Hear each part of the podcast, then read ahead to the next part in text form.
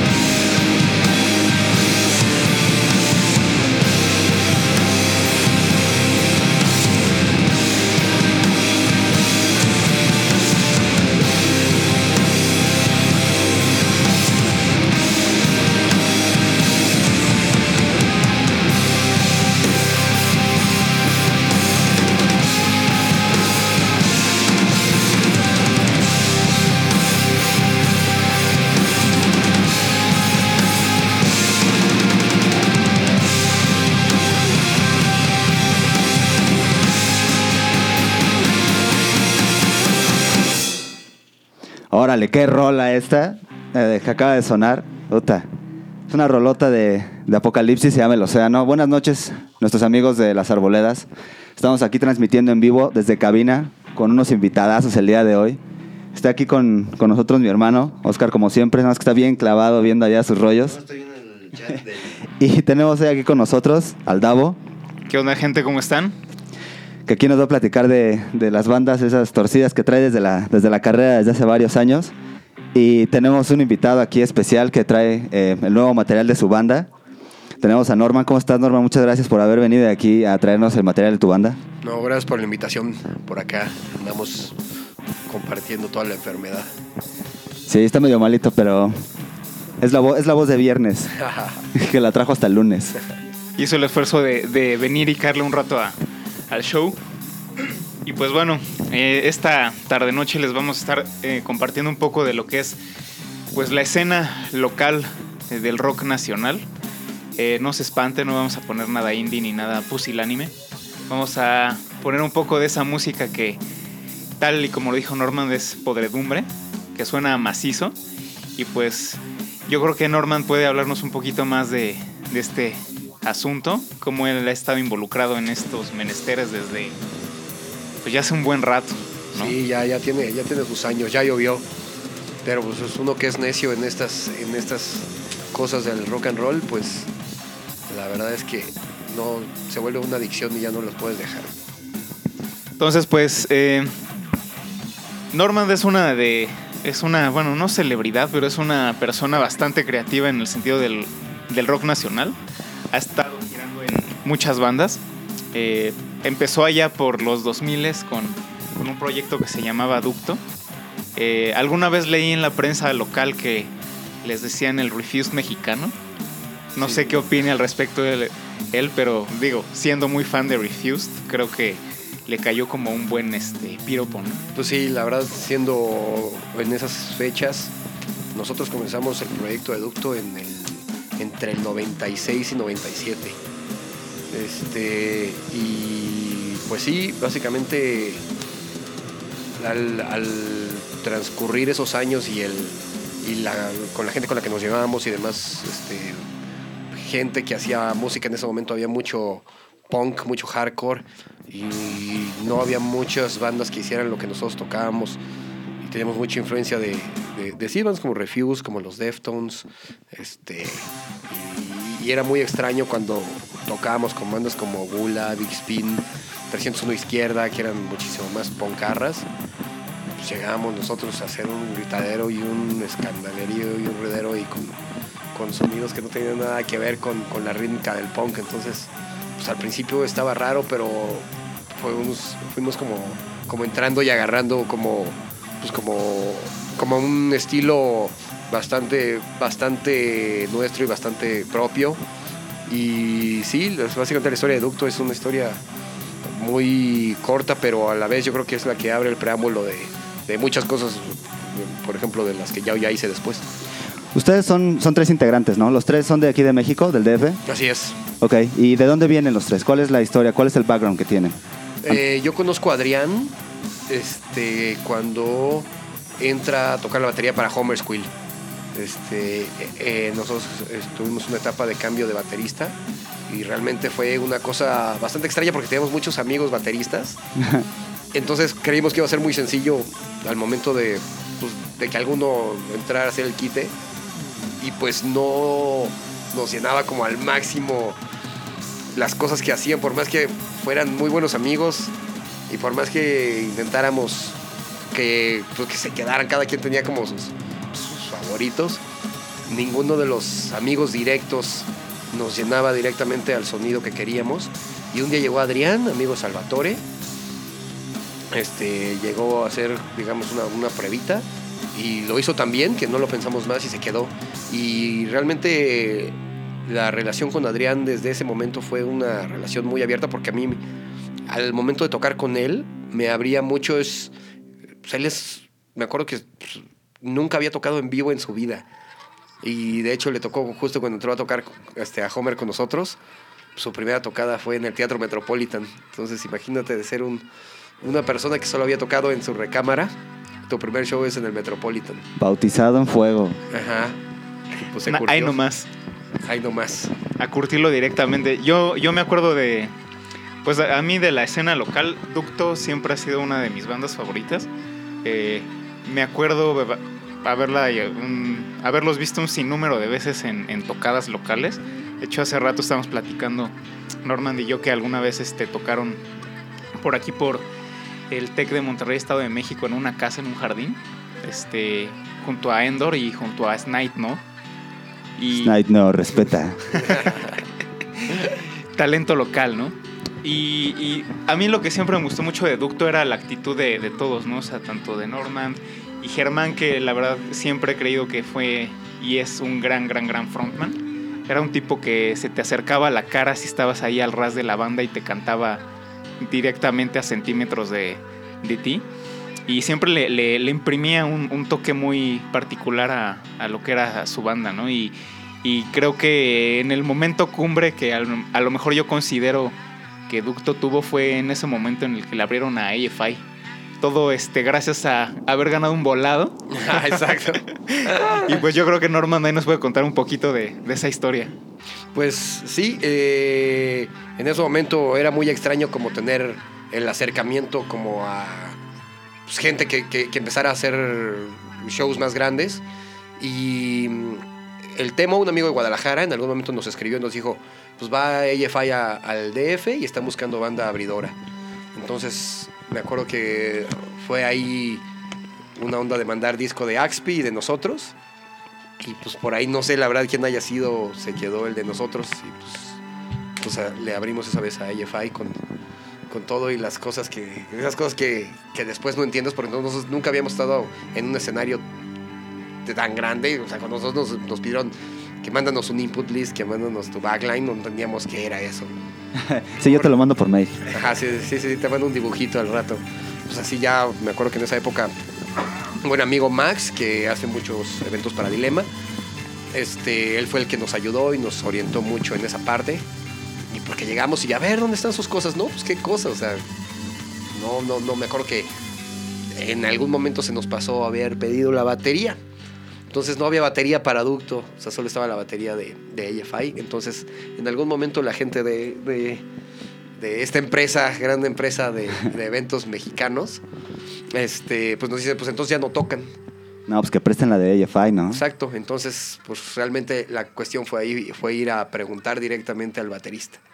Oye, ¿te molesta que tuve la batería? Y no, una persona muy amable nos prestó la batería, aunque la gente de esta empresa no le dio nada de risa pero se llevó a cabo el show. Órale, qué chido.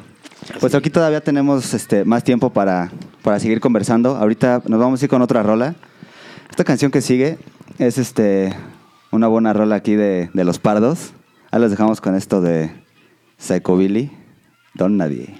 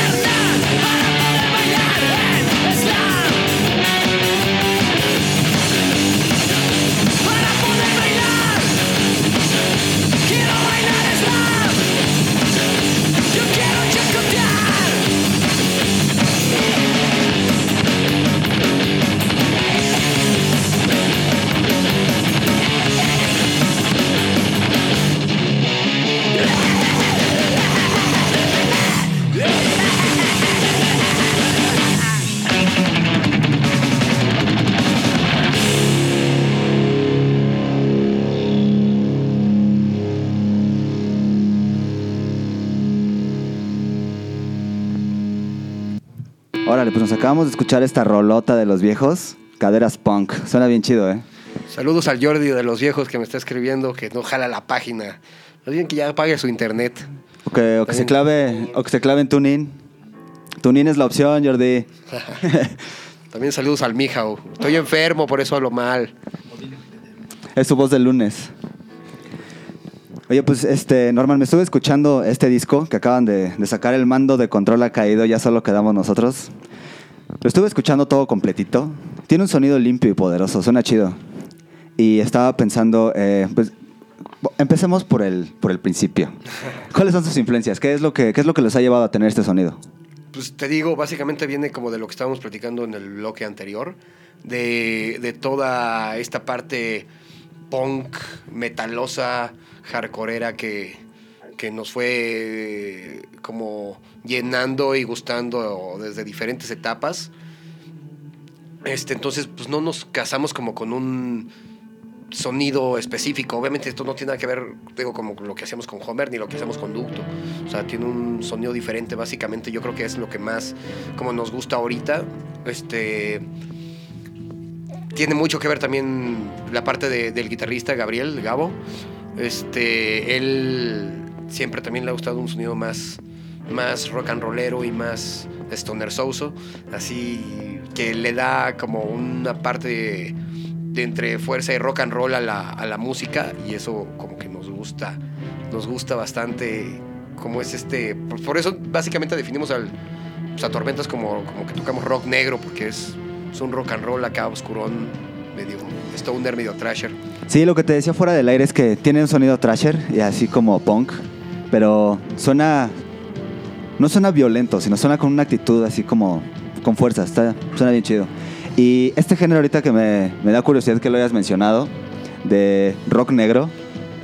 ¿Quién lo bautizó? eh? ¿De dónde salió este, esta onda de rock negro? Pues me acuerdo que, que- un día igual platicando en un ensayo, los primeros ensayos que teníamos, siempre, siempre cuando te juntas con alguien como que te preguntas y pues, qué te gusta, como qué te gustaría, a qué te gustaría sonar y pues no sé, y siempre me acuerdo que comentamos así, pues un rock and roll pero más obscurón. Entonces, Ajá. siempre, siempre era como, como, como esa era como la base que teníamos un poco pues, entre los tres. Y, y en algún momento alguien dijo rock negro, sí. Ah, rock negro. Chido, pues, claro y, y conciso. Y entonces así como nos gusta definir lo que hacemos con tormentas. No, pues ya, ya acuñaron un término. No, aparte es como. Le tiran como al oscuro sin, sin caer en los rollos clichescos del gótico o alguna cosa así. Sí, sino ¿no? más bien es como de actitud, ¿no? Como de, de- de ir marcando eh, un territorio musical muy particular. Y creo que eso entre la actitud, entre la manera de, pues, de ejecutar el instrumento, más el hecho de, de todo lo que la escuela que traen cada uno de ustedes, este, con cada una de sus bandas hasta este punto en el que se han juntado los tres, eh, pues ya hicieron un sonido bien particular. Y aquí, aquí yo este, también hay una, una este, situación chistosa. Me acuerdo que cuando Normand estaba recién formando eh, a Tormentas, me echó un fonazo y me dijo, oye, cáele para que hagas pruebas. Se le invitó, se le invitó a tocar la Y guitarra. maldito tráfico no me dejó llegar. Y Pero pues bueno, ya en algún momento seguramente Normand y yo armaremos algo interesante. Sí, seguro pasará. Oye, entonces, eh, de ahorita de todas las bandas que, que han estado platicando, ¿es una escena de rock nacional actual que está, está surgiendo o ya llevaba, qué será, unos cuatro o cinco años en, en el proceso de creación? Pues yo creo que, que hablan- hablando de, de- de- este colectivo que, que es el que, digamos, en el que somos parte, este, todo este movimiento de los grises lleva, yo creo que un, tres, tal vez cuatro años Como colectivo. como colectivo, así en forma, y, y valiéndose más bien de esto, de, de- del abrir lugares como para música que no, realmente no es como accesible para, pues, para todos los lugares. Tú llegas sonando muchas veces como lo que hacía Kuma, y puedes llegar a un lugar como el Imperial y pues nunca te van a dar fecha. O sea, entonces era un poco como abrir los espacios, o sea, no importa dónde tocar, sino conseguir los espacios y, y- y- abrir un poquito la cabeza de las personas, que era lo que pasaba. Realmente a mí, yo cuando conocí todo lo que hacían los grises, me impacté porque era volver a hacer shows caseros, clandestinos en lugares este, que pues, luego ni, realmente ni conocías. O sea, era salirte del circuito normal para poder, para poder este, encontrar que, que si te ibas a meter a tocar a una pollería, pues sí, pero la pollería se iba a llenar. Me acuerdo que los primeros toquines de los grises yo estaba impactado porque es algo que caracteriza mucho es de que siempre hay buen audio, están bien organizados con los tiempos y, y a la gente eso le llama mucho la atención. No importa dónde sea el show, la gente caía. Entonces, pues, ¿tú qué te esperabas? Un show como para cinco o seis personas. Se acaban viendo pues, 40, 50, que pues, era bastante para, pues, para comenzar con, con, con pie firme. Aparte un show como amateur, ¿no? Eh, creerían que es una tocada súper amateur, súper armada al vapor y, y no, al contrario, yo creo que los grises son de, de los pocos colectivos que ya se le pueden llamar tal vez como promotoras o productora, que está haciendo toquines, eh, pues no se pueden decir pequeños ni enormes, pero que están teniendo mucha convocatoria y que suenan siempre muy, muy, muy bien. Y que siempre el, line-up que tienen en sus carteles en cada tocada es este, impresionante, ¿no? Y pues, como decía Norman, sí llevará este movimiento, yo creo, unos 3, 4 años, pero yo creo que ya un poquito más, más bien yo creo que los grises le, le ha brindado la oportunidad a muchísimas bandas de, pues más duras, por así decirlo, de, de, salir a la luz y de no estar ahí como nada más tocando que en el Chopo, tocando que en Rocotitlán, o tocando en, en casas o en terrenos o en jardines, ¿no? Más bien les está dando una proyección que, que pues antes no tenían, ¿no? Que no fuera alguna banda de rock pop mexicana o, o algún grupito llorón o alguna cosa así que sí tiene, digamos, el, el posicionamiento dentro del mercado musical. Pero sí, eh, afortunadamente gracias a los grises, este, este movimiento se está conociendo más, ¿no? También le comentaba hace rato a, Norman que le estaba escuchando al cuate de un amigo decir que, no, le agradaban los grises porque pues creían que habían encontrado el hilo negro de las bandas, ¿no? Y yo le contesté, bueno, no es que estén encontrando el hilo negro, más bien le están dando la oportunidad a muchas bandas que ya existían ahí de que pues se escuchen, ¿no? Sí, lo, y lo más importante es que cuando, cuando vas y caes estos toquines, lo que menciona Norma, ¿no? Que tiene buen audio. Porque si tú vas a, a un lugar, la banda que sea, si no entiendes lo que está tocando, está cañón que le guste a la gente, ¿no? O sea, pues porque nada más vas y dices, ok, sí, pues sí soy un escandalero o lo que sea, y a la mera hora no, no puedes apreciar. Entonces, eh, es muy bueno que, que, estas bandas suenen así, que, que, tengan esta infraestructura, que le estén invirtiendo a, a, lo que es realmente importante, porque luego muchas veces se, se, van, se van por el business o se van nada más por el, no, pues es que hay que hacerlo, no sé, ¿no? A la ventón y ahí como salga, pero no, está muy bien que, que lo tengan así. Y, me sorprende que digas así que, que, por ejemplo, que si llegas al Imperial con tu propuesta, y que no te den espacio, ¿no? O sea, o sea, ¿qué tal si tú llegas y le dices, ¿sabes qué? Te aseguro que te voy a vender todo el lugar, te lo lleno. ¿Les da, les da miedo? Pues sí, o sea, básicamente tampoco llegas así como con. con pues a, a querérselas cantar así de. Te llena el lugar, pero también uno ya sabe perfectamente que no es, no es necesario tener que.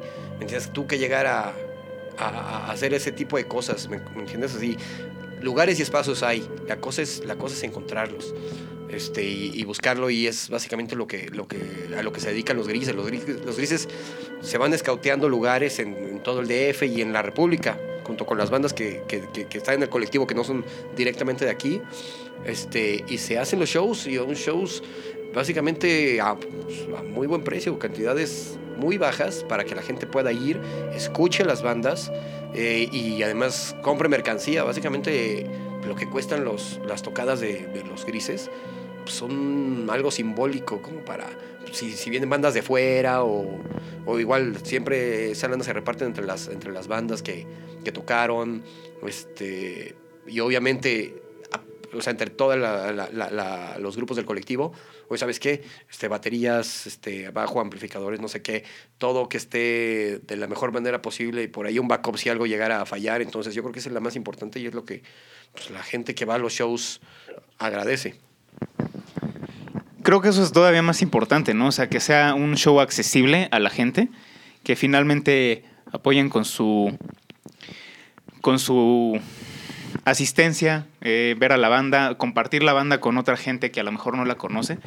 Y eso le da más difusión a este movimiento, ¿no? Que, que creo que lo recalco, ¿no? Creo que es bien importante y era bien necesario que, que mucha gente pudiera tener acceso a este tipo de bandas con un buen sonido, en buen lugar. Y como decía Norman, ¿no? O sea, lugares hay, o sea, no nada más existe el Imperial y el Pasagüero, o sea, existen muchísimos más venues en el que las bandas pueden acercarse y hacer sus toquines. Y afortunadamente Los Grises es una plataforma que, que, ha ayudado a muchas de ellas y sigue ayudando para que puedan este, tener toquines, compartir su arte, su música y dejarle algo a, a la gente, ¿no? Pues ahorita vámonos con, con otra rola. Esta es Puente Libre de Ducto. Ahorita regresamos. Esto es Polifonía.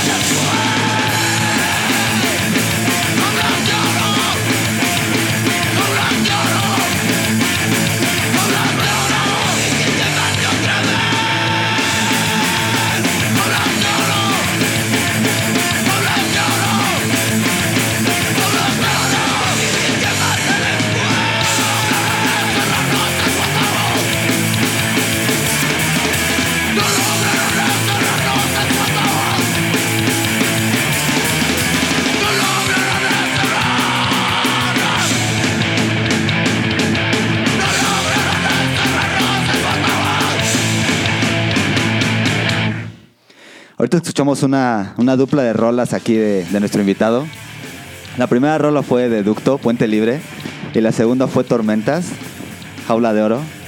Están chidas las rolas, se nota, se nota la diferencia de años. Hace 10 que sacaron la primera, ¿no? Entonces se nota la diferencia de años, cómo va cambiando el sonido. Y antes de seguir platicando ahorita de, de- de esta buena banda, les queremos decir que va a haber una trivia.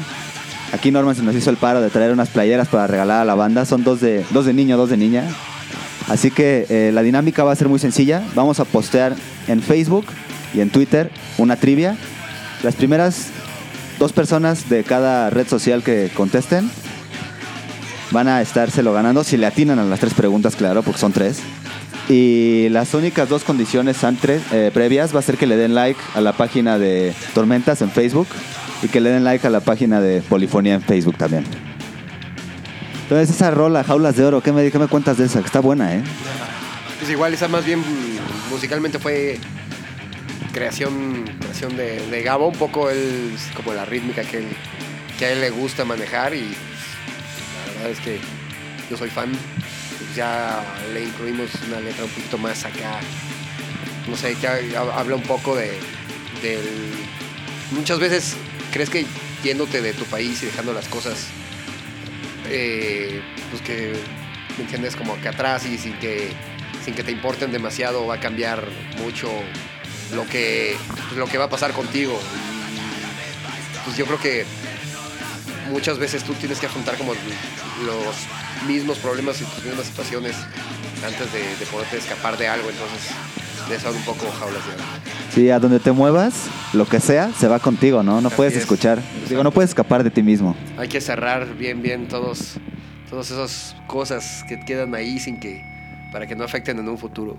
No, y a, y a mí me llama la atención eso, ¿no? Porque pues las dos canciones que escuchamos, una es de, de un proyecto ye- ya de años de, de Normand y la otra es del más reciente, ¿no? Y, y en, el, en el proyecto de Ducto pues estaba eh, Germán, ¿no? El vocalista que pues ya, des- ¿cuánto lleva viviendo fuera de México? O sea, ya lleva años. Y ya lleva también Entonces, sí, pues- muchos años. Tal vez eh, él en, en- en carne propia pudo haber experimentado las jaulas de oro. Y bueno, eh, a mí esta rola de jaulas de oro es de las que más me gusta de, de este disco de Tormentas. Se me hace que tiene una intensidad bastante peculiar. Un ritmo que va desde lo muy stoner tirándole a Bellertag y después llegando un poquito al punk de la vieja escuela onda Black Flag. Después llega otra vez al stoner y pues cierra así macizo, ¿no? Como dirían. Entonces, este, pues, es una, e- es una buena propuesta, a mí me gusta, este, y más porque se, se nota el, cómo avanza el, camino de, de la música que, que Norman ha, ha podido crear, tanto en Ducto, tanto en Homer's Quill, tanto en Tormentas y pues en Bestia, ¿no? Que no sé si nos quieras contar un poquito de, de qué es eso que, que se esconde con, Ah, pues con la, Bestia. La Bestia es un proyecto que también estamos a punto de sacar el disco. Este, este es integrado por Mike, el guitarrista de Ducto, eh, y por Leo, eh, baterista de viejos, y por Jack Amsler, eh, que era eh, vocalista de después del odio. Entonces es una cuestión bastante, bastante mucho más poderosa. Oye, pero entonces ahorita que están eh, en el colectivo este de los grises, yo creo que está muy, muy bueno que estés tocando con integrantes de otras bandas, ¿no? El intercambio ese de, de riffs y el intercambio de propuestas y las influencias de cada quien, eso nutre las bandas que se van formando a raíz de, de que se vayan conociendo, ¿no? Sí, totalmente. Y más que nada, na- yo creo que parte importante de todo esto es de que nadie es, son- nadie es como cerrado en como en las propuestas musicales que unos puedan hacer. Nadie toca igual. Ni nadie rockstarea. Nah, no, no, la verdad es que la pandilla es bien, bien alivianada. Como que están, como que, como que ya agarraron la, la mayoría, o sea, bueno, más bien, sí, la mayoría como que está metida en, en esta onda del colectivo y demás, gente que está por fuera, entienden perfectamente que esta onda pues, no te deja nada. Andarte rockstareando, pues, nada más hace que le caigas peor a la pandilla y la neta no tienen, la verdad, ni al caso, o sea. Eh, cono- conocemos gente de bandas pues, mucho más grandes y te puedo decir ahorita un caso directo de del Willy de los esquecitos que me acuerdo que le pedimos paro para estuvimos juntando haciendo unas fechas para juntar una lana para irnos a de tour a Argentina, ahora en septiembre. Y el Willy, bien amable, tocó con los exquisitos sin cobrar un peso. Eso sí nos pidió unas cervezas porque es bien borrachín. Pero No, porque da por sed, ejemplo, no, porque da sed, porque da sed. te das cuenta, te das cuenta de la, de la calidad de personas y de que esto se, se mueve este, de, de la misma manera en la que uno también aporta, ¿me entiendes? Oye, y este disco, el mando del control ha caído, ya solo quedamos nosotros, que es el que, el que traen ahorita, que ya están a punto de lanzar físicamente. ¿Cuál, ¿Cuál fue el proceso creativo? ¿Cómo lo compusieron? Pues eh, estuvo, estuvo difícil. La verdad es que la primera grabación que hicimos no nos gustó nada. No nos gustó el, el- la parte final. Tenía muchos errores, tenía detalles que no nos encantaron. Entonces, en vez de abusar y sacarlo así ya de, ah, pues ahí va el disco y ya no importa nada, decidimos más bien esperarnos y regrabar el disco por más que, nos tardáramos de nuevo tanto tiempo en, volver a pues, hacer todo el proceso porque es, es pesado y es tardado. Pero creímos que valía la pena y sí, el resultado final de, este, de esta segunda vez que se grabó el disco pues era ya el deseado. Además de que de, por la misma manera lo ejecutábamos mejor, la idea tomó como más fuerza y más forma y ahora sí tú te das cuenta al momento de escuchar ya el disco final si te, si te gusta, si te llama la atención, si, si, si era exactamente lo que querías y esto sí es exactamente lo que queríamos entregar. Sí, escúchenlo en Bandcamp, no se van a arrepentir. Está bien bueno el disco. Ahí está el disco para que lo descarguen totalmente gratis. Pero bueno, si ya lo quieren físico, el viernes 13 de febrero vamos a estar presentándolo en el Pasagüero junto a bandas que queremos y admiramos mucho. Vienen Los Cuchillos de Guadalajara y eh, Apocalipsis, que es mi, banda favorita aquí de México hoy en día. Y Los Dolores de Gos también se me hacen una super banda, además que son muy buenos amigos. En vivo lo hacen brutal.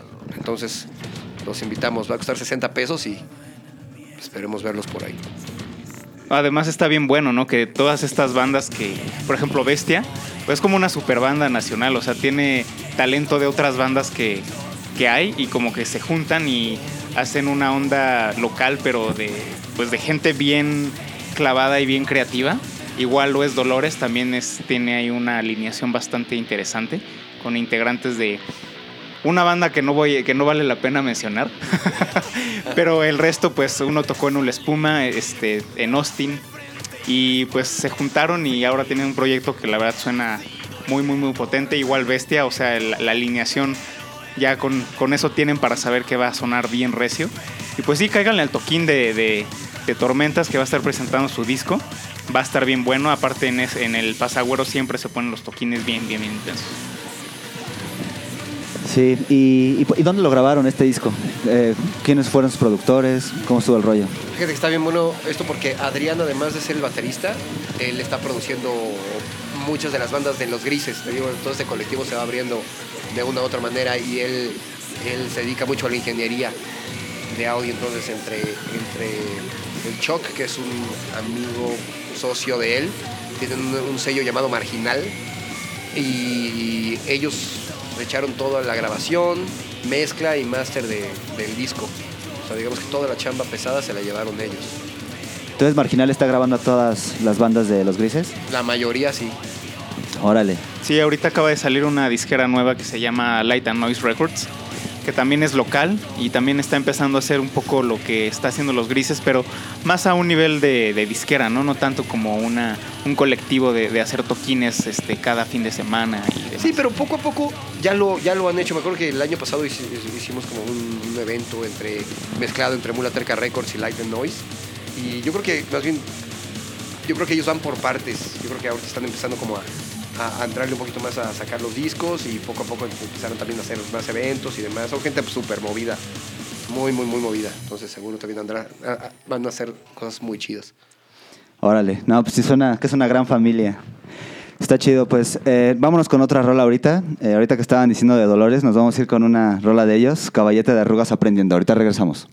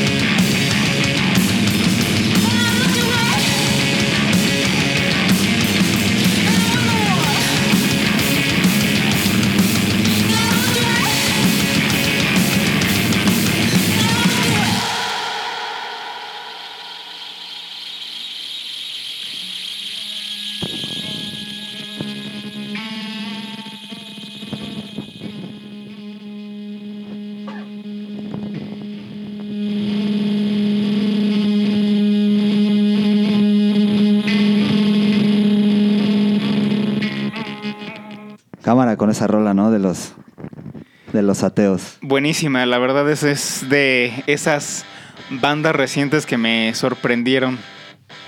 Sí, quiero mandarle ahí un saludo al Romulus Castus. Sí, a ver si ya se aparece y nos saluda o contesta algo en, en algún lado, lo que sea, ¿no? Sí, creo que está, creo que lo raptaron los ovnis y lo van a ir a tirar por ahí al, al bordo de Sochiaca. A lo mejor aparece por ahí el miércoles. Más con que aparezca entero, ya con eso estaría bien. Seguramente está ahí laudereando su guitarra. Yo ya le dije que me haga un barítono de ocho cuerdas, pero la verdad es que seguramente se me va a desoctavar, así que mejor le sigo ahorrando para comprármelo. Oye, regresando al tema este de los toquines, Norman, ¿dónde ha sido eh, lo- los, toquines últimamente? Ahorita el, circuito que están, que están formando, bueno, como parte de- del colectivo de los grises, el circuito que ya tienen como de cajón, como los lugares de casa donde ya se sienten cómodos, ¿cuáles son para, para que la gente pueda estarlos monitoreando Pues y los puedan caer ahí? siempre cambian, nunca hay uno base. O sea, siempre, siempre varían. Este, tal vez el que yo podría decir que es donde más eh, como fechas se han hecho, puede ser que los jueves de, de, de Londres que es donde más se han hecho shows consecutivamente los jueves, pero siempre varían, te digo, siempre, siempre son lugares diferentes, siempre son, este, te digo, puede ser desde un bar, una casa, un foro cultural, una, no sé, lo que sea. Siempre todo, todo sirve y todo se adapta. Órale. Y, y de los últimos toquines que han tenido, este, me imagino que pues, las historias abundan, ¿no? Y ahí los, los recuerdos y las anécdotas. Ah, de todo, eso sí. Yo creo que eso es el sabor que le da todas estas partes más de, sa- de salir a tocar y salir así de gira y esas cosas. Siempre hay anécdotas buenísimas. Sí, de y de todas las últimas veces que has tocado, este, qué buen recuerdo, qué buen recuerdo te trajiste de, pues, no sé, de algún toquín. Algo que hayas dicho, sí, este toquín sí, sí me motivó. No, pues te digo, ha habido, ha habido varias. Cada, cada viaje tiene lo suyo, obviamente algunos más que otros. De acuerdo. Este, te digo lo que te comentaba hace rato de lo que pasó con Ducto y, AFI, la vez que tocamos con ellos en el Salón 21. Eh, tal vez este, pues con Homer, esta vez del Bebe Latino del 2009, que nos diluvió y creímos que, que nos iban a cortar el set, pero pues, la verdad es que se puso mejor. Y pues con tormentas, dijo, también han habido varias y yo creo que ahora que fuimos, estuvimos por allá, siempre íbamos a comer a un lugar llamado Litoral. Este. Y de repente conocimos unos peruanos sentados en la mesa de, al lado. Y por alguna razón así, ay, sí, mexicanos, no sé qué. Leo va y se sienta al lado de, de uno, nos invitan un, un trago. Yo me siento al lado de otro tipo y de repente el cuate ya le andaba tirando la onda al, al baterista de los viejos. Entonces, ya no, estuvo, ya no estuvo tan divertido. Ajá, ya cuando le agarró la pierna ya se empezó a sacar de onda, dijo, órale. Entonces ya vimos que no era tan amigable el asunto. O más, Más que bien, o amigable, demasiado o amigable. demasiado amigable. Sí, esos, esos tragos traían jiribilla, ¿eh? Es, Estaban así buscando romance ahí. es. Bastante. Yo creo que algo bien interesante, por ejemplo, de, de Norman, que ahorita nos está acompañando, pues es todas esas vivencias, ¿no? Que, ha- tenido con las diferentes bandas en las que he estado. Y aparte, cómo ha visto cómo ha crecido el movimiento y cómo ha ido cambiando eh, las bandas eh, de antes hasta ahora, ¿no? O sea, primero, como él lo dijo, ¿no? Ducto era una banda que la gente no estaba acostumbrada a escuchar, porque en el momento en el que surgió, lo que sonaba, digamos, en la escena local era pues el happy punk, el happy core, eh, mucho hardcore, pero realmente nada con, con ese sonido como ducto, ¿no? Y después llega él, él con Homer Squill con un sonido un poco más fresco, intenso, pero finalmente más digerible. Y de todas maneras sigue viendo cómo va cambiando la escena. Ya en ese momento, pues, con Austin TV, con este. Tal vez. eh, no sé. De los termo en esa época. Los termo, claro, sí es cierto. Este también estaba. Pues hace rato platicábamos de Conspiración Alfa 5, pero de la, de la otra banda era esta. Aparte de Termo tenían otra, ¿no?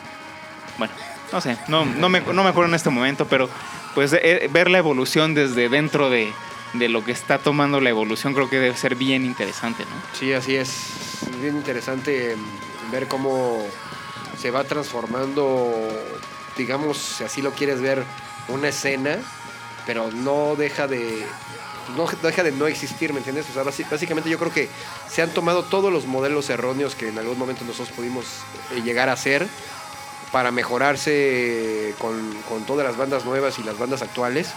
Entonces yo creo que eso es lo importante, o sí mejorar en los aspectos en los que no se hacían bien las cosas. Ya te digo, las bandas no necesitan una disquera, ni necesitan fuertes cantidades de dinero para poderse mover, ni salir de gira, ni mucho menos. El año pasado estuvo Nazareno el Violento de gira por Europa, tocando en festivales con bandas impresionantes y, y todo es autogestivo, o sea, de eso se trata. Sí, pues ustedes anduvieron hasta en Argentina, ¿no? Hace Sí, sí, poco. sí. Exacto, en septiembre estuvimos de gira con los viejos de terror cósmico en Argentina, entonces ya digamos que no hay pretexto de, de la industria no me pela o aquí nos, no pasan las cosas. Las cosas pasan si uno quiere que pasen, así de fácil. La cosa es trabajar, o sea, las bandas, las bandas entienden ese, ese concepto. Ahorita por eso platicamos eso del rockstarismo, es que eso ya no entra. Aquí o trabajas o trabajas, no te queda de otra. Y si, y si un día te toca poner un ampli, perfecto, y vas y pones tu ampli, aunque no toques ese día. Y si un día te toca este, tocar y que alguien más lo ponga. Y si, entonces, ¿me entiendes? O sea, todo, toda esta parte de una manera ayuda no solamente a ti, sino que tu escena pues, vaya, vaya creciendo y, y la misma gente, te digo, te lo, te lo va a agradecer. Es como esta metáfora de los cangrejos de la cubeta, ¿no? Que se quiere salir uno y los de abajo pues lo empujan para que llegue a la orilla. Y luego ya de ahí jala a los demás, porque si no, para andarse jalando las patas eso no da. Exacto. Si eso ya no funciona y de verdad es tomar una metodología muy, muy estúpida el tratar de, de tirarse carrilla entre las bandas, porque sí, de por sí lo- lo- lo- lo que pasa aquí es que no hay apoyo y entre nosotros no nos apoyamos, no, no va a pasar absolutamente nada. Sí, tienes razón. Oye, y el proceso creativo de, de todas sus rolas y de este disco que, que están, que están sacando ahorita, ¿todos escriben? ¿Las letras, música, todos? Eh, básicamente todas, eh, la música sí es entre todos, llegamos a ensayar y siempre vamos explotando diferentes ideas. Si yo tengo eh, algunas líneas de bajo, si Adrián tiene algunas bases de batería, si Gabriel tiene igual este, ya rascados algunos riffs en la guitarra, llegamos y tratamos de, unir a como nos vaya gustando, como, a como nos, nos suene esta intensidad con la que nos gusta tocar y siempre ya que tenemos la música es cuando le agregamos la letra. O sea, esta misma intención que le damos al tocar es la que nos hace darle la intención al momento de escribir. O sea, tiene que ir como bien de la mano y es como nuestra manera. O sea, no es de que, por ejemplo, yo jamás he podido hacer una letra y después meterle, meterle la música. O sea, como que siento que si no tengo la intención de lo que me está sonando primero, no puedo crear nada que, que, que vaya con lo mismo. Entonces, eh, yo creo que para mí, y yo, y yo entiendo que hay gente que sí lo hace de esa manera y también muy, muy, muy eh, razonable. Yo, a mí me gusta realmente primero escuchar la música, que esa misma intensidad sea la que me llene, porque de la misma manera pasa, si, si, si la música al final se me hace floja o no, no me encantó, pues no le puedo hacer una, una letra chida, entonces básicamente pues, la eliminamos. Entonces tiene que tener como esa intensidad para que nosotros también le podamos eh, hacer una letra pues, con la misma intensidad. Sí, si no esas ideas se van guardando ahí en el tintero para después o para otro momento. No, deja de tanto el tintero. Tal vez si no tiene la fuerza necesaria, entonces ya no tiene como la, la intención que tú le querías, que tú le querías eh, otorgar desde el principio. Sí, no suena igual. Por eso hay tantos lados B de tantas bandas. Así es. Pues vámonos con otra rola. Ahorita escuchamos que era preferida aquí de los asistentes. Esto es Pitch de Akuma.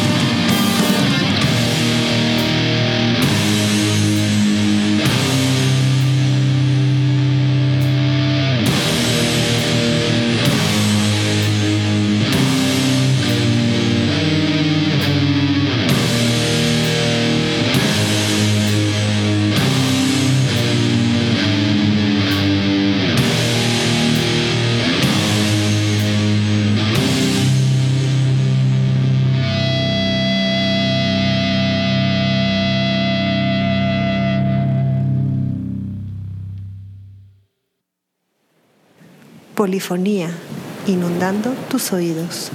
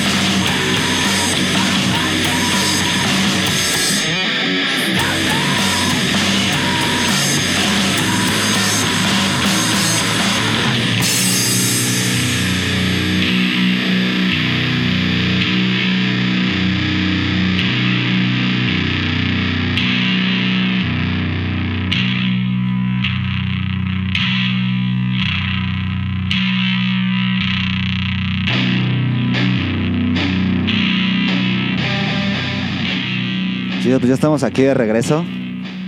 Oye, estábamos ahorita, bueno, acabamos de poner ya la, la trivia. Está posteada en Facebook y en Twitter. A las primeras dos personas que respondan correctamente la trivia se van a llevar una playera. Son dos por cada red social, para que no se vayan a volver locos. Si ya se acabaron las de una, pues ahí vayan a la otra. Solo recuérdenlo, tienen que darle like a las páginas de, de Tormentas en Facebook y Polifonía también. Y pues ahorita estamos escuchando de fondo Versus Versus. Sí, era una, una de esas tantas bandas mexicanas que vieron la luz por poco tiempo. Pero creo que era una banda muy, muy buena, muy interesante. Eh, yo realmente siempre que escuché los 12 EPs nunca pude dar a qué sonaban. Y este, pues bueno, ahora el bajista tiene una banda que se llama Bestias de Conducta Fina, también es una de las que está sonando ahorita bastante en la escena local. Y pues habrá que seguirlos de cerca porque también tienen una propuesta bastante interesante. Más tirándole un poco al, al post-metal, al post-rock instrumental, pero bien, bien, bien trabajado, igual que, Apocalipsis, ¿no? Pero pues, Apocalipsis ya le tira más al post-metal, una onda muy como neurosis, igual y tal vez no tan atascada, pero bien, bien, bien, bien hecha, ¿no?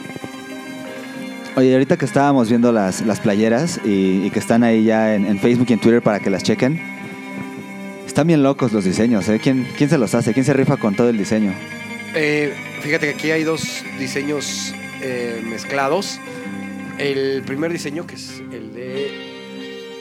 El de la. De la playerita morada para que lo vayan ubicando. El de la calavera. Ese lo hizo el Mico. Eh, el baterista de Apocalipsis. Que también hace mucho diseño, tatúa y es el que casi siempre se rifa todo el arte para muchas bandas. Y ese fue el que se, se rifó este. Y el segundo lo hizo nuestro compra el, el, el balde. El balde. Exacto. Eh, Exacuma. Exacuma, sí, desgraciadamente una de esas. Otra banda más que pasó al cementerio, pero una gran, gran, gran banda que hace rato escuchamos. Y pues el balde, este, sabe dibujar bien chido. Eh, también ahí tiene unos diseños bien interesantes, tanto en Akuma como para otras bandas.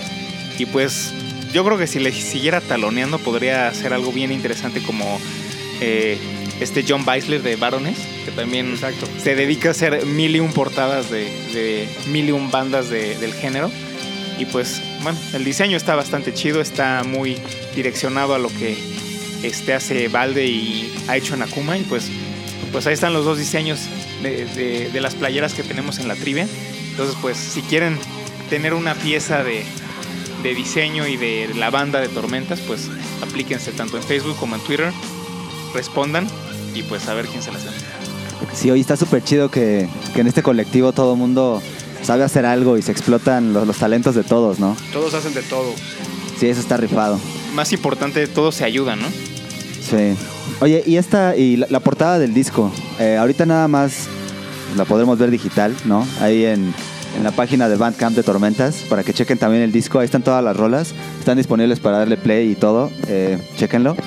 Entonces, eh, mi pregunta iba direccionada a, la portada del disco. ¿Cómo fue que, seleccionaron ese diseño? ¿Cómo fue que llegaron a esa, a esa imagen, no? Pues básicamente eh, en el concepto completo de, de el disco que queríamos que del el mando de control ha caído, ya solo quedamos nosotros. Habla mucho en general de de pues estos estos jueces que van a venir en algún momento a juzgar todo lo que hemos hecho mal a este a este planeta. Entonces, en general las canciones hablan un poco de eso, sin, siempre, sin no basarnos en una, en una idea tan, una referencia tan general. Entonces queremos como este jinete de, jinete de la muerte que viene, que viene a juzgar a todas estas personas que la han o la hemos regado en su momento y a deshacerse de ella. Entonces todo el arte, el arte lo hice también este, el buen amigo el Fury, bajista del Whitsnake. Este, y básicamente es eso, o sea, toda esta parte de, del jinete apocalíptico que viene, que viene por todas las almas desgraciadas. Órale, está chido.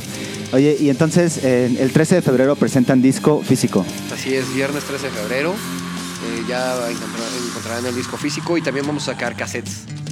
El mismo, el mismo este, tracking, pero en versión cassette que ahorita está como volviendo a estar acá a todo dar y nos gusta mucho la idea también de tener versión, versión cassettecito.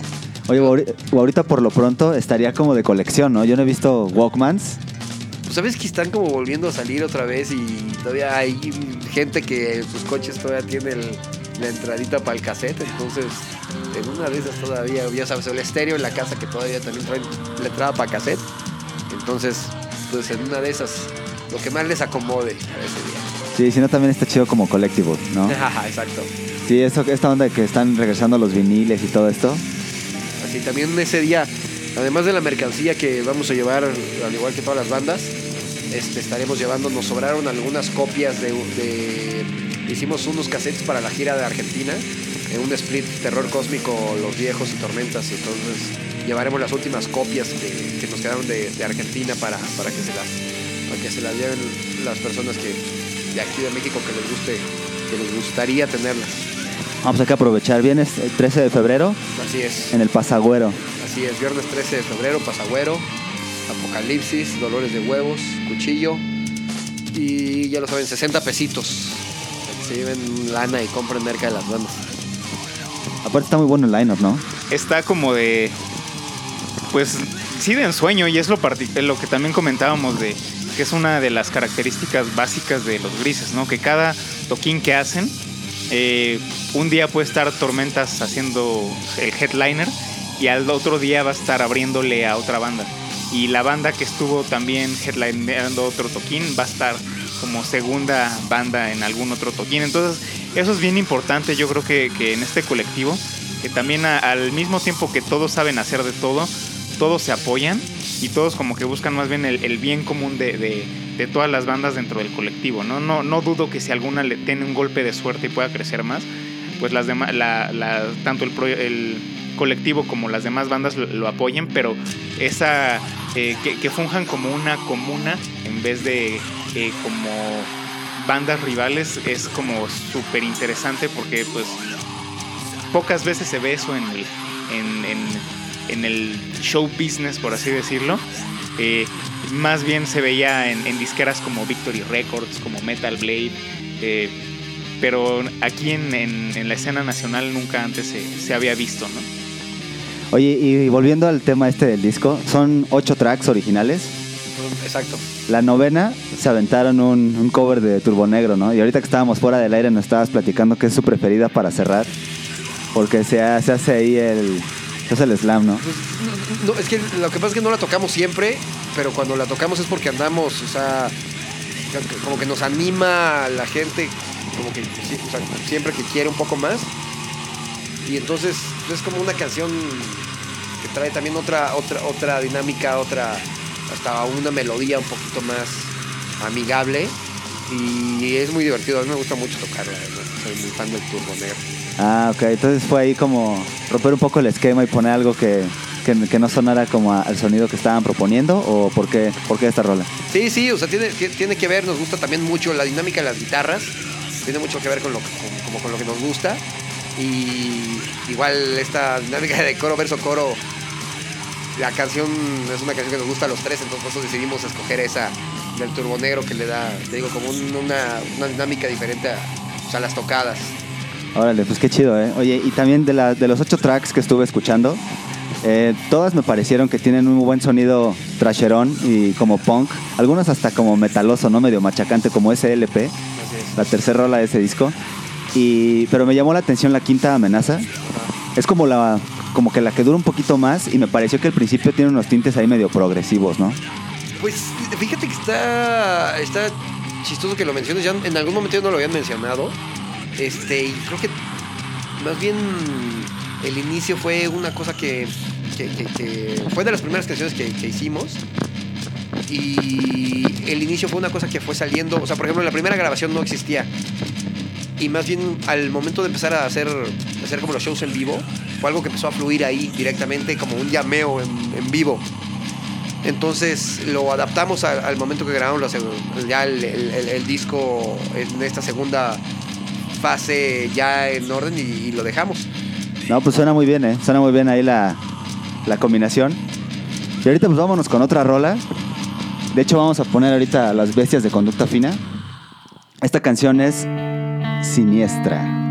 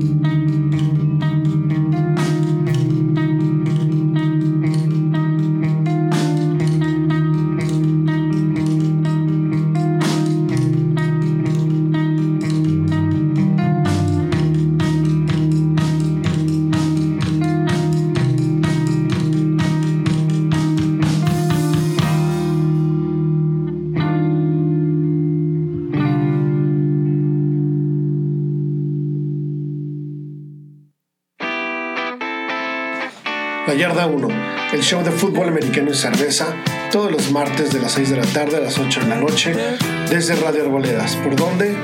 www.lasarboledas.mx.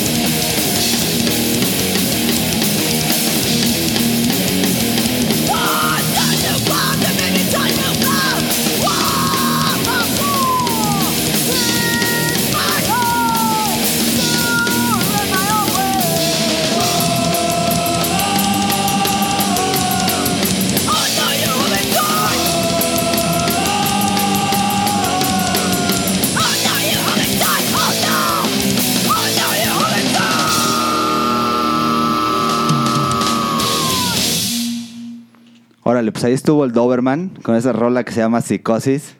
Bien trasherona, ¿no? Buenísima banda, tirándole al punk de la vieja escuela. Vivian Blue al frente, Ismael Doberman en la bataca. Y la verdad les fallo con el, con el guitarrista, igual y acá Norman. me- No, bueno, me también te chapa. fallo. Ahora sí nos agarraste de bajada. Pues queremos recordarles las redes sociales para que participen en la trivia. En, en Twitter nos pueden encontrar ahí arroba polifonía radio y en Facebook es Facebook diagonal polifonía radio. Ahí pueden encontrar las tres preguntas de la trivia. Está bastante fácil, de ahí chequenle en internet. Los seguidores de Tormenta seguro se lo saben. A los, a los seguidores de las otras bandas, ¿no? Las múltiples, donde ha estado aquí el buen. Norman. Sí, igual y alguien se acuerda de, de alguna de esas bandas de la vieja guardia y pues contesta la trivia y se lleva el premio, ¿no? Así es. Oye, y estábamos platicando también hace rato, eh, fuera del aire, y, y se hizo varios comentarios acerca de la gira que tuvieron por Argentina. El triturado, ¿no? Así es. Sí, ¿cómo, cómo surge esta, esta idea de, de lanzarse a Argentina y del nombre, las bandas que fueron? Pues empezando de nuevo por lo mismo, hubo un contacto directamente con una con un colectivo de, de bandas argentinas que al final, al- bueno, más bien al principio, la idea era solo un intercambio de discos, ver qué, pasaba allá, qué hacían acá. Ellos ya, igual por lo mismo, por el internet ya habían escuchado un poco de, de bandas de acá. Este, de la misma manera, ellos nos empiezan a, a mandar bandas este, y da la casualidad de que uno de los chicos del colectivo se casa y se viene de luna de miel a México. Entonces, pues lo conocemos, nos quedamos de ver justo ese fin de semana. Este, nosotros teníamos un show viejos, terror cósmico, tormentas y por azares del destino se une brujería al cartel. Órale. Así es, este, ya que se había cancelado el Hell and Heaven y Brujería ya estaba aquí en la ciudad, entonces estaban buscando como dónde tocar y por alguna razón alguien les dijo, no, pues, ahí hay un show, van a tocar unas bandas que pueden quedar con el estilo Brujería se une al cartel. Entonces eh, viene, viene este, nuestro amigo Facundo, este, ve el show, le gusta, le gusta bastante todo lo que está pasando aquí y, y- y platicando nos damos cuenta la similitud de los proyectos y de los colectivos, de las cosas que están pasando en Argentina, lo que pasaban acá. Y tomando un tema al aire, dicen, bueno, pues, ¿por qué, no, ¿por qué no se vienen las tres bandas? Ya que los viejos son dos integrantes, Terror Cósmico son dos integrantes y, y, Tormenta somos tres. Entonces realmente, pues, bien, bien, bien a bien podríamos ir a turear las tres bandas sin necesidad de mucho, de, de hacer mucho espacio. Y empezamos a, a agendar todo eso y así fue como, como sucedió. Este, encontrando este, por medio del internet y la música colectivos de otros lugares que están trabajando de la misma manera. ¿Y dónde tocaron allá en Argentina? Uf, eh, fueron varias fechas, este, en La Plata, Morón, eh, Bursaco, este, Ciudad Capital. eh, híjole, fueron como nueve o diez fechas. Este, dando, dando el rol por allá por Argentina. Y la verdad es que estuvo, estuvo bien bueno y más que nada poder convivir con, pues más tiempo con, con bandas que son buenas personas y trabajadoras. Entonces la verdad es que nos la pasamos increíble. Y más que nada poder conocer eh, a las bandas de allá y de una vez para, para comentarles que en septiembre ahora vienen bandas de allá para acá. Entonces vamos a recibir en septiembre ahora algunas bandas todavía no están, se están poniendo de acuerdo a ver quiénes vienen, pero por acá vamos a tener recibiendo a, a bandas argentinas.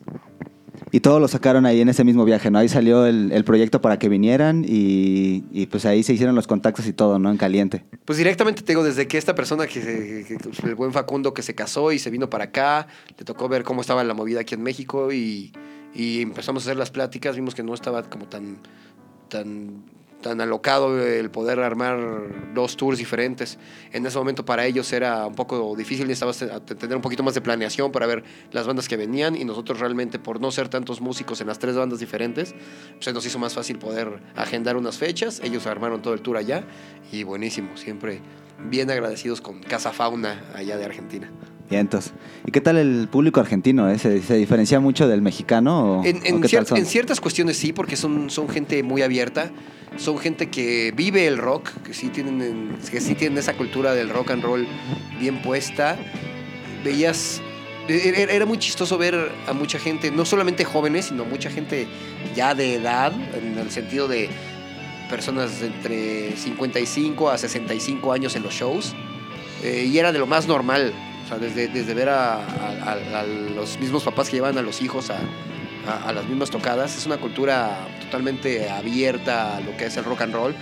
Y me acuerdo que podrías ir platicando con cualquier taxista de Argentina y te hablan de una cultura musical de cualquier parte del mundo. Entonces es impresionante esta parte. Entonces realmente el acercamiento con ellos pues fue, fue bastante grato.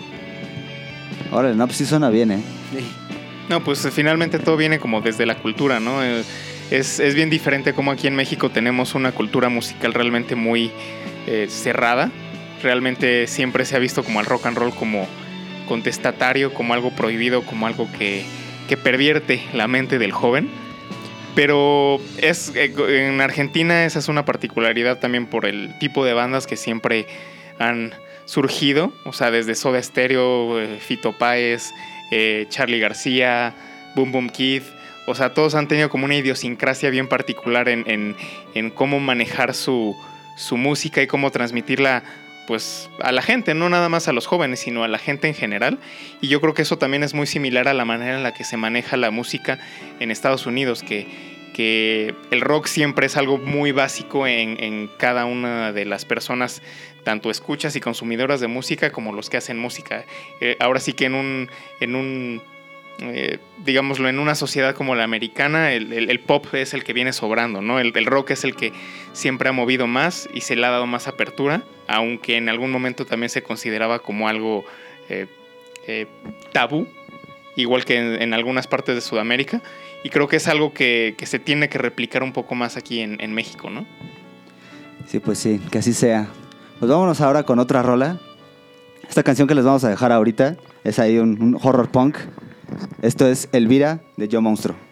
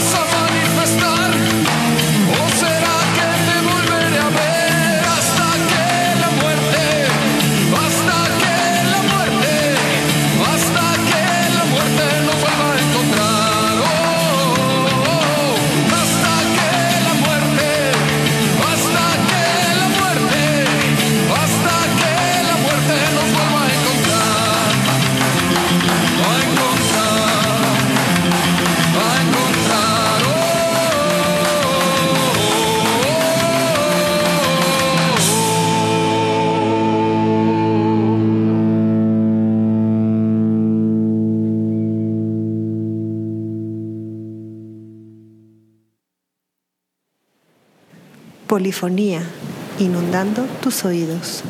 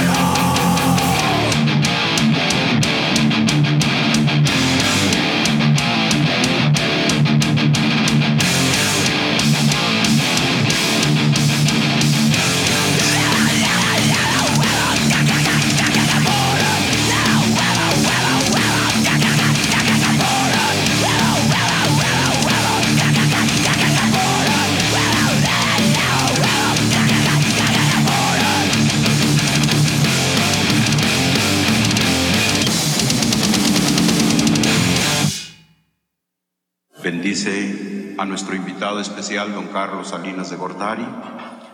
Bendice a los empresarios en sus iniciativas. Bendice a los medios de comunicación y a quienes lo dirigen. Bendice a todas nuestras iglesias. Bendice los alimentos que vamos a tomar. Te lo pedimos por Jesucristo nuestro Señor. Amén.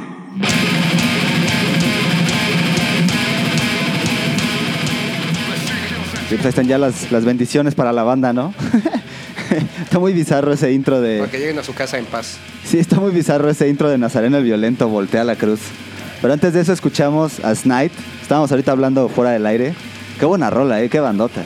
Sí, Snipe es una de esas bandas que también ha sufrido mil y un cambios en su alineación, en su historia. Por fortuna siguen existiendo y acaban de lanzar este, este último disco del cual se desprende esta canción. Y pues también ahí tuvieron ahí turbulencias entre varios cambios de, de alineación y de integrantes. Si está Alexis escuchando, le mandamos un saludo. Un saludo al Alexis, al Spandex también. Al Spandex también, exacto. Eh, y pues bueno, eh, es una de esas bandas que, que si tienen oportunidad de, de escuchar en vivo, háganlo porque también traen un show bastante potente y pues se van a divertir, se los aseguramos. Pues ya se fueron las primeras playeras por Facebook. Entonces les recordamos que en el Twitter todavía quedan un par. Arroba Polifonía Radio.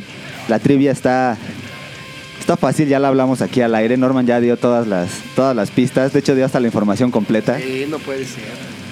Sí, no sean flojos, no sean flojos, banda. ¿No? O si no, de, de perdida métanse ahí a la, a la página de Facebook y ya piratenle las respuestas aquí en la Marilu. Un saludo por haberse las ganado y ahí ya róbenle las respuestas, ¿no?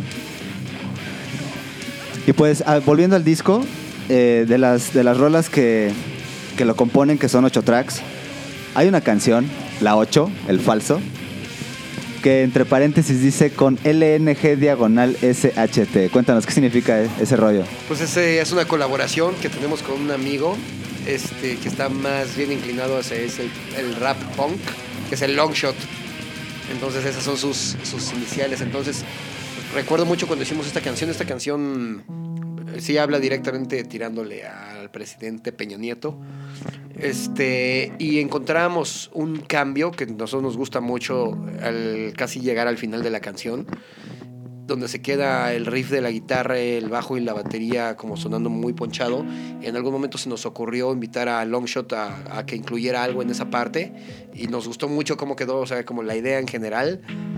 Es, es algo como muy extraño que tenga como una parte rapeada, pero nos gustó cómo quedó y tiene la, la- la letra que él como, como inventó para esa parte, pues va totalmente con, con- con la parte que queríamos expresar de la canción. Órale, oye, también me llama mucho la atención la cuarta rola. Yo soy bien fan de la ginebra, los gin tonics y todo ese rollo. Ota. ¿A quién le gusta de, de ahí de...? A todos. Sí, es el elixir mágico. Híjole, sí, sí, sí, a todos nos gusta. Entonces yo creo que desde ahí, yo creo que es, fue también, e- e- esa y amenaza fueron las primeras dos canciones que realmente empezamos como a trabajar bien, como tormentas. Y esa yo creo que nos daba una sensación de querernos, siempre que llegábamos a ensayar y le empezamos a dar esa canción, nos daba la onda de querernos echar un trago acá, que, que estuviera chingón, pero trago acá de señor. Algo que, algo que caliente el alma, Sí, ¿no? sí, y que sí. el cuerpo. Sí, Exacto. claro. Entonces por eso se le quedó el rey de la ginebra. Oye, y este, y pues la última rola que no hemos comentado aquí es la de Más fuerte que la opresión. Esa canción sí la quiero poner, me vale. No era parte del tracklist, pero sí ahorita, ahorita se las voy a poner. Es más, tú dale la introducción porque yo, yo me quedaría corto. La escuché y desde que la escuché, la escu- así me dieron ganas de romper algo. Sí, esta canción de igual manera, eh, recuerdo mucho, esta la hicimos más o menos al par que hicimos el falso, y fue en esta época, en las elecciones, en las que todo lo que aparecía era, era Peña Nieto y su cara bonita y su... Y todo una parafernalia atrás de él, de una persona que no tiene la menor idea ni la menor educación de lo que está, de lo que está haciendo, ni, el, ni lo que iba a tomar como, pues, como posición, pero como siempre en este país gana más eh, qué tan popular eres en la televisión y en los medios, pues por la poca educación que tenemos o la que nos hacen tener más bien directamente hacia ellos. Entonces, más fuerte que la opresión fue una canción que hicimos un día bastante enojados por esta situación y también decidimos nunca ponerle letra porque decidimos que la misma, la misma música hablaba por sí sola. O sea, esa canción sí fue la única que, que decidimos que, que no necesitaba que nadie dijera absolutamente nada, sino con el mismo nombre, eh, tratar de, de, pues de romper toda esta, todas estas cosas. Te digo, a mí también me crea esta sensación de, de, de me cuelgo el bajo y quiero destruir todo. Sí, nada más no rompas el bajo porque si no, ahí sí ya no. Vamos a dejarlos con esta rola. Nada más para que la calen porque sí está, está, está muy buena en este disco. Ahora volvemos.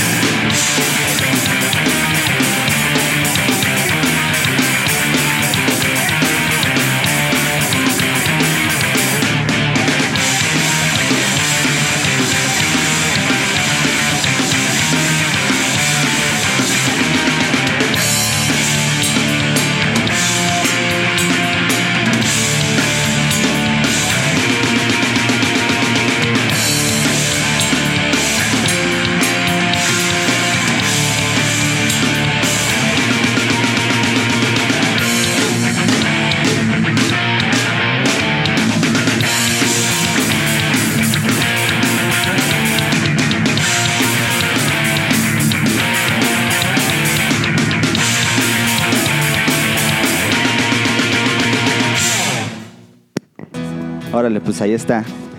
Está bien buena, ¿eh? La neta, sí, me tuvieron que agarrar ahorita antes de que me parara y empezara a patear a toda la banda. ¿Cuál desquiciado?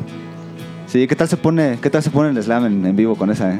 Chido, en general, en general te digo, los, los shows de las bandas son bien, bien enérgicos y la gente que va a, a- a los rocks pues, les, les- les gusta echar relajo y a eso van también a, pues, a abrirse un poco y a despejarse de todo lo que pasa en, en esta ciudad y en este país, ¿entiendes? Entonces yo creo que también es, un, es una válvula de escape también buena, ¿me entiendes? Porque salen ya sudados, ya golpeados, ya un poquito más tranquilos. Pura catarsis. Así, sacarlo todo.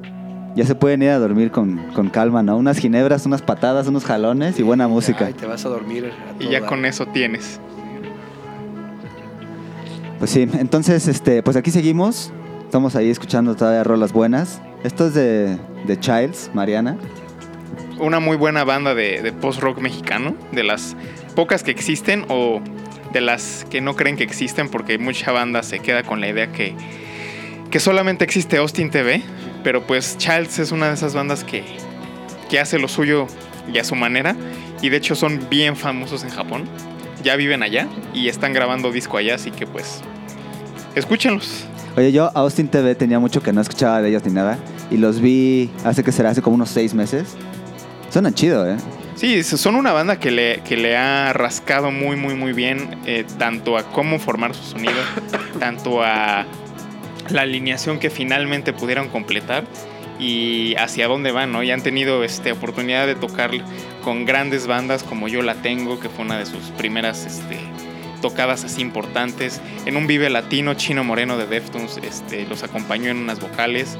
Entonces es una banda que, que, pues también ha dejado ahí bastante eh, notorio su talento y la manera en la que hacen las cosas, porque aparte son muy autogenésicos y muy este, artesanales, por así decirlo, en, en la manera que hacen su, sus diseños de playera, sus discos, su parafernalia. Entonces es bien, bien, bien interesante cómo, cómo la manejan.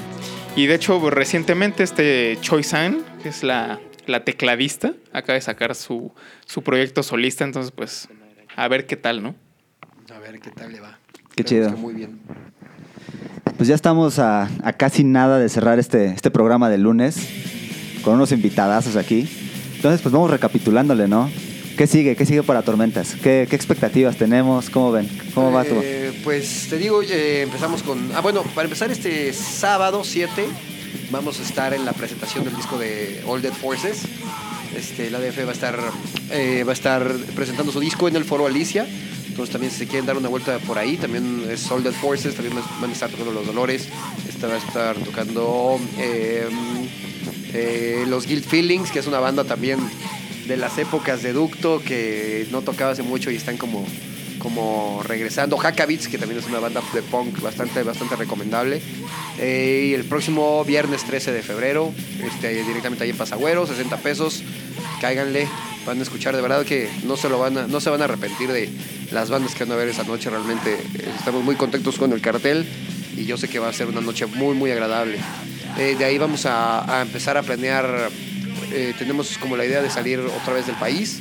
Todavía no quiero decir nada hasta que no se cierre, este, pero probablemente para abril y mayo estaremos también eh, organizando, organizando un tour este, por, por otro país. Entonces vamos a, ver qué sucede y pues, estén al pendiente de las redes de, de Tormentas, que es el Twitter Rock Tormentas, igual el Instagram Rock Tormentas, Facebook Rock Tormentas, todo lo encuentran como Rock Tormentas. Y pues, chido a todos los que escucharon.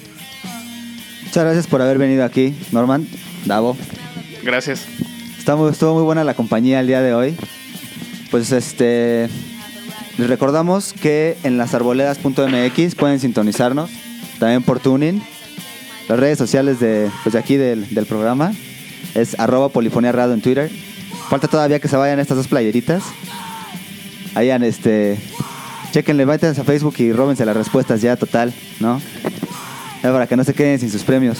Y pues muchas gracias. Ya va siendo hora de despedirnos.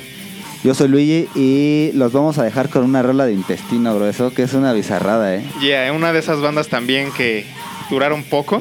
Bueno, aunque ahora este el, el líder de Intestino Grueso, judío por cierto, tiene una banda llamada Beso Negro, o sea que siguen por la misma dinámica. Siguen por la misma de- línea. De Intestino Grueso. Así que pues bueno, búsquenlos y este disfruten este corte. Buenas noches, nos vemos el próximo lunes. Últimamente les vale verga, de todas maneras no vamos a cambiar. Hay que ser rockers, movidos y... Somos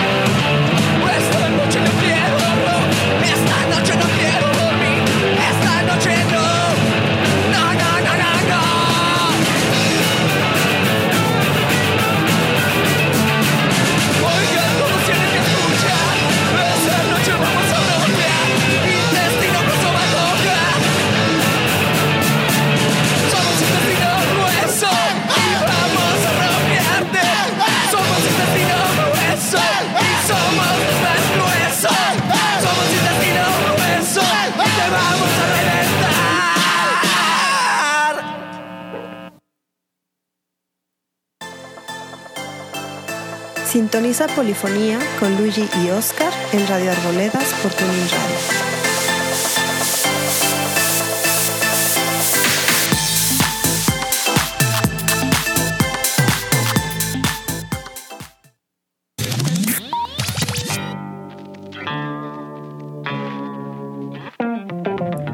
Escucha Radio Arboleda por lasarboledas.mx. Síguenos en las redes sociales, Facebook, Twitter, Instagram y Pinterest. Gracias por escucharnos.